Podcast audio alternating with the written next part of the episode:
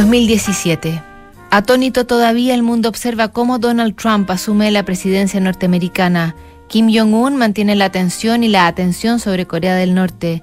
Noruega desmantela la radio FM y ese mismo año deja de existir un monumento de la literatura reciente norteamericana, la dramaturgia y el cine. Sam Shepard muere producto de complicaciones de la esclerosis que padecía y su amiga entrañable, amante suya despistada durante un año que asegura que no supo que Shepard era Shepard y estuvo profundamente casado hasta que una amiga se lo dijo, Patti Smith.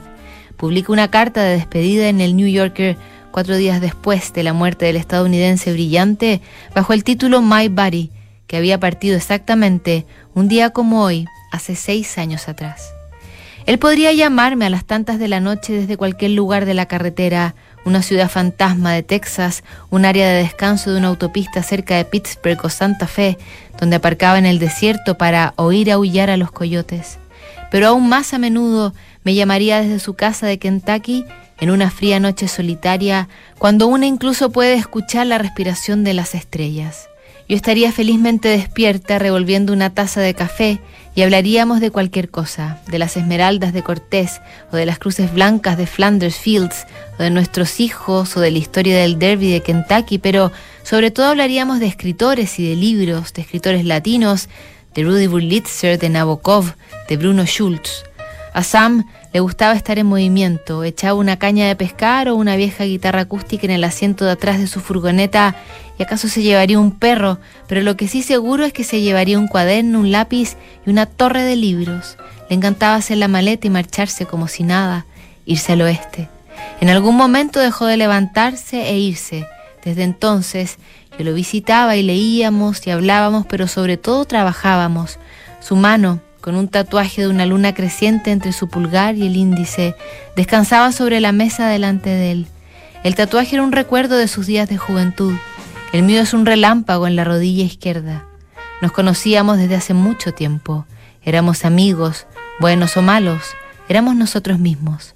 El paso del tiempo no hizo otra cosa sino reforzar esa amistad.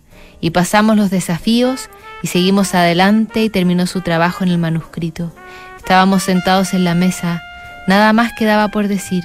Cuando me marché, Sam se quedó leyendo a Proust. Pasaron largos y lentos días. Fue una noche de Kentucky llena con la asombrosa luz de las luciérnagas, el sonido de los grillos y los coros de la rana toro.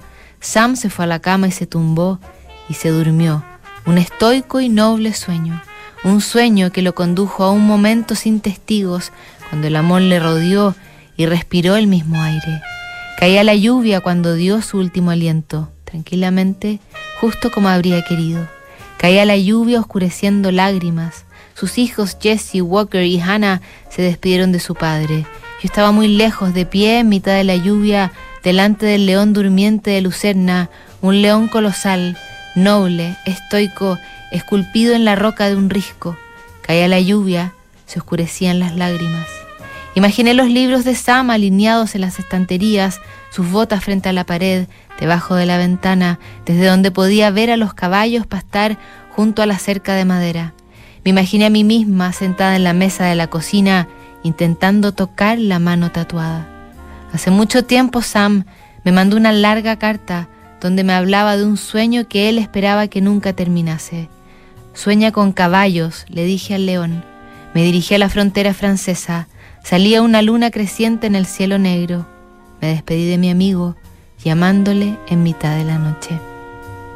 Así despidió Patti Smith a su amigo Sam Shepard. Nosotros revisamos mañana la última carta de esta semana que notables.